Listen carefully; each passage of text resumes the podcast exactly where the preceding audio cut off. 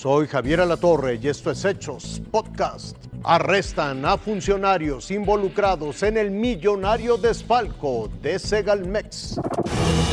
La Interpol logró la detención en Buenos Aires, Argentina, del exdirector comercial de Segalmex, Manuel Lozano Jiménez, implicado en el presunto desfalco de 10 mil millones de pesos en agravio de la dependencia, confirmaron fuentes diplomáticas. Al momento la Fiscalía General de la República no ha dado detalles de la captura ni del lugar donde se encuentra retenido. Sin embargo, trascendió en algunos medios argentinos y la prensa internacional que el pasado 28 de mayo fue arrestado cuando pretendía ingresar a esa nación, pues la ficha roja de Interpol saltó en el sistema cuando se verificaba la situación migratoria de Lozano Jiménez. La investigación del caso Segalmex derivó de 38 denuncias que presentó la Secretaría de la Función Pública a la Fiscalía General de la República. En el caso de Segalmex, eh, ya hay dictadas órdenes de aprehensión.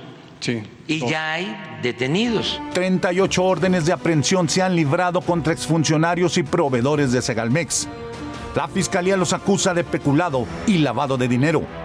De las 38 denuncias que se presentaron por este presunto desfalco, ha prosperado la relacionada con una supuesta compra fingida de 7.840 toneladas de azúcar con un costo de 142 millones de pesos a una empresa fantasma. El gobierno mexicano ha recuperado al momento 900 millones de pesos. Con información de Federico Anaya y Salvador Maceda, Fuerza Informativa Azteca. La Fiscalía de Jalisco dice que sigue buscando los restos humanos relacionados con el secuestro en un call center operado por criminales.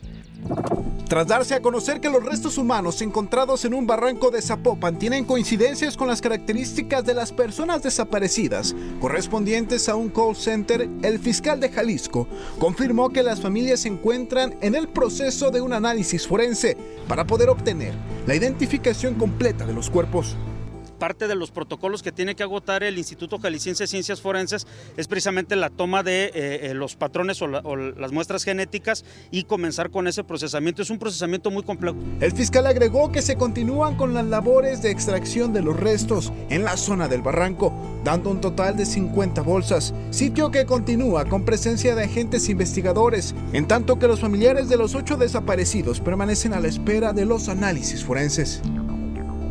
Con imágenes de Emanuel Luna, Armando Parra, Fuerza Informativa Azteca.